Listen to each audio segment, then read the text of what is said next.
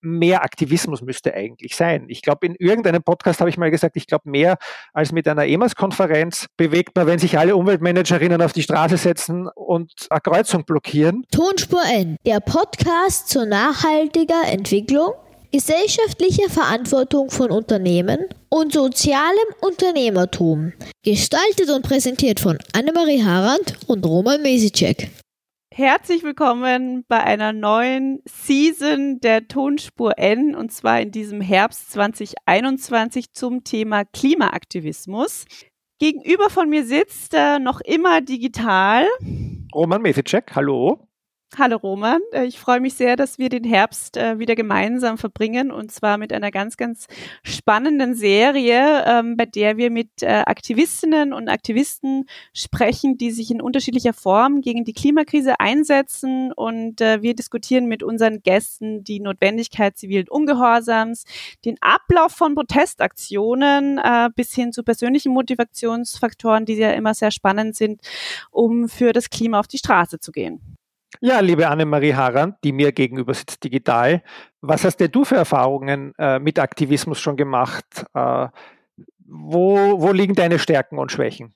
Ja, ich bin ein bisschen in mich gegangen, ja auch im, im Vorfeld. Also natürlich war ich auf der einen oder anderen äh, Fridays for Future äh, Demo.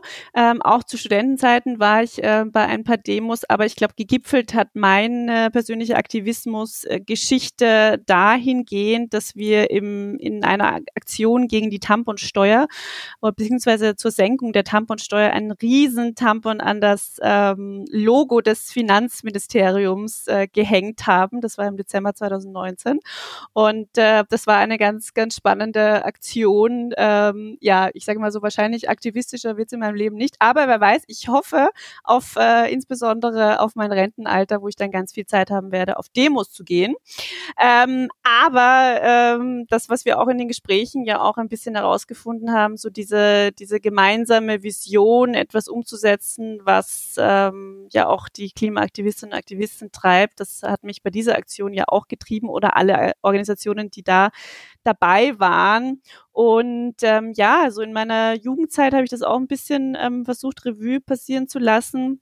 Da gab es halt noch keine Fridays for Future die die Massen mobilisiert haben. Da hat man vielleicht ähm, für den Amazonas äh, Demos ausgerufen, die ein bisschen größer waren, aber ähm, ja, also auch durch diese ganze Social Media Mobilisierung, die jetzt möglich ist, hat man jetzt, glaube ich, auch ganz, ganz andere Möglichkeiten. Und ich habe so ein bisschen das Gefühl, äh, und das ist ja auch positiv und das ist ja auch ähm, ein Motivationsfaktor, auch vielleicht um Leute außerhalb der Bubbles äh, auf Demos zu bekommen, dass es äh, viel mehr Partycharakter hat, ähm, so eine Demo. Und dass es mehr Happenings sind, wo die Leute sich auch wirklich treffen. Das ist vielleicht meine Geschichte dazu. Wie schaut's bei dir aus, Roman? Also da muss ich gleich sofort widersprechen, weil also Partycharakter gab es doch früher auch schon. Ähm, ich bin auch in mich gegangen und es ist in der Tat so, ich erinnere mich an die Hörsaal-Besetzungen in Graz der 90er Jahre, wo ich, glaube ich, zum ersten Mal und wahrscheinlich auch zum einzigen Mal dann für lange Zeit zivilen Ungehorsam gezeigt habe. Und das Thema war sozusagen Hochschulpolitik und jetzt nicht Klimapolitik in dem Sinn. Und das zweite Fun Fact zu der Tatsache ist, dass ganz viele unserer Gesprächspartnerinnen, die wir nachher vorstellen werden, zu dem Zeitpunkt noch gar nicht auf der Welt waren, was auch eine gewisse Skurrilität hat für mich, wenn ich daran denke, dass wir das damals äh, gemacht haben. Es war allerdings natürlich ein starkes politisches Anliegen, aber es war auch eher sowas wie Happening, würde ich sagen. Also Party hätte ich vielleicht nicht dazu gesagt, aber es war eben im Prinzip ein wichtiger Aufschrei der, der Studierenden. Damals, ich war an der TU, da war man ja sozusagen eh eine kleinere Gruppe, weil die Technikstudentinnen in Graz sich dann nicht so direkt angeschlossen haben, dem, was die Universität gemacht hat, aber ist dann doch was auch passiert und ähm, ich glaube, äh, es ist auch wichtig und sozusagen in die Gegend Gegenwart schauend war ich auch bei vielen der Demonstrationen und habe vor allem immer versucht, viele Menschen, sei es in der Familie oder darüber hinaus, auch zu motivieren, dabei zu sein. Aber sehe halt sozusagen auch, also in unseren Vorgesprächen, dass ich mir denke manchmal, na, mehr Aktivismus müsste eigentlich sein. Ich glaube, in irgendeinem Podcast habe ich mal gesagt, ich glaube, man bewegt mehr als mit einer EMAS-Konferenz bewegt man, wenn sich alle Umweltmanagerinnen auf die Straße setzen und eine Kreuzung blockieren.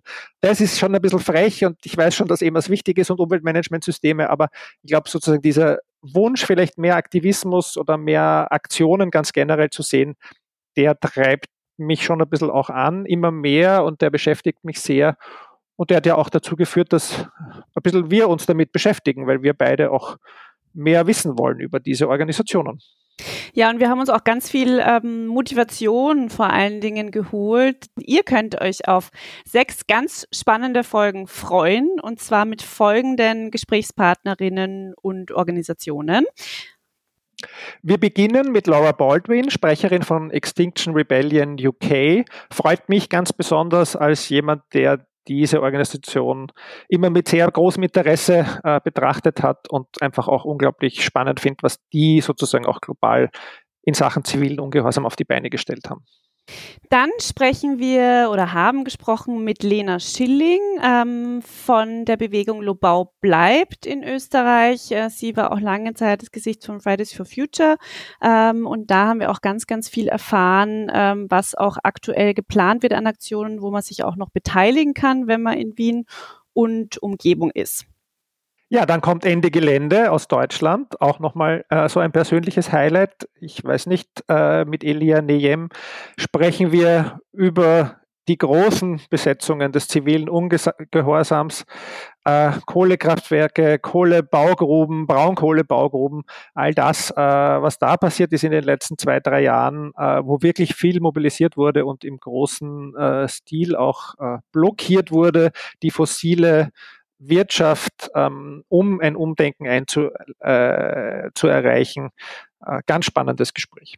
Ja, und dann haben wir Chrissy zu Besuch von der Organisation System Change, Not uh, Climate Change, die ja auch ähm, ganz, ganz viele ähm, Aktionen geplant haben, die sich auch bei, äh, bei Lobau Blockade ähm, auch einsetzen. Und da haben wir auch ganz äh, viel auch zum Thema, äh, ja, wie verhält man sich auch eben beim Thema zivilen Ungehorsams ähm, besprochen. Und das ist auch ein ganz spannendes Gespräch. Fridays for Future darf nicht fehlen, haben sich jetzt schon alles gedacht. Wir haben gesprochen, äh, in diesem Fall mit Alexander Schilling von Fridays for Future Wien-Österreich und da sozusagen ein bisschen die Geschichte aufgearbeitet, aber auch gerade, was sich aktuell tut, äh, angesichts sehr großen Zuspruch zu den Demonstrationen. Und der Abschluss unserer Serie den macht Katharina Rogenhofer, mittlerweile Österreicherin des Jahres, auch Mitgründerin von Fridays for Future und im Moment äh, Sprecherin des Klimavolksbegehrens. Ähm, auch das ein toller Abschluss der Serie noch einmal. Wenn ihr davor schon alles äh, durchgehört hat, habt, also ähm, Tonspur N abonnieren, wer es noch nicht gemacht hat. Genau, ab jetzt jeden Montag bis sozusagen Weihnachten kann man schön sich über Aktivismus informieren, Anregungen holen und dann vor allem auch vielleicht selber mit dabei sein. Unser Partner dieser Serie ist die GLS Bank. Gegründet 1974 setzt die GLS Bank zukunftsweisend Maßstäbe für verantwortungsvolles Wirtschaften und für den gesellschaftlichen Wandel. Denn ob bio oder billig, regional oder global, Wohnprojekt oder Wohnkonzern bestimmen wir als Kundinnen bei unserem Banking mit ihr merkt schon, wir haben zum ersten Mal einen Partner, die Bank für alle, denen Themen wie Klimaschutz, gesunde Lebensmittel, Geschlechtergerechtigkeit und saubere Mobilität am Herzen liegen.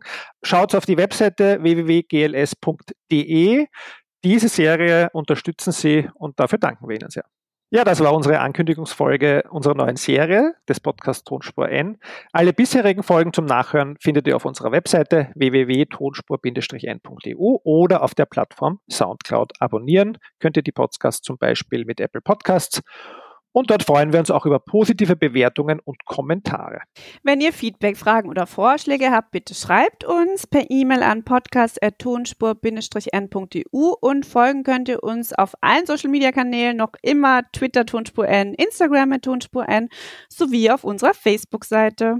Annemarie Harand ist Co-Gründerin und Geschäftsführerin der Erdbeerwoche. Ihr erreicht sie auf Twitter unter Annemarie Harand. Und Roman Mesicek ist Professor an der IMC Fachhochschule Krems und Partner des Magazins Enorm und auf Twitter unter Roman Mesicek erreichbar. Und für alle, die bis jetzt zugehört haben, gibt es noch den Geheimtipp. Es gibt tolle Aktionismusfotos von Annemarie und mir auf unserer Webseite mit denen könnt ihr euch vergnügen, bis die erste Folge rauskommt. Alles Gute. Tschüss. Tschüss.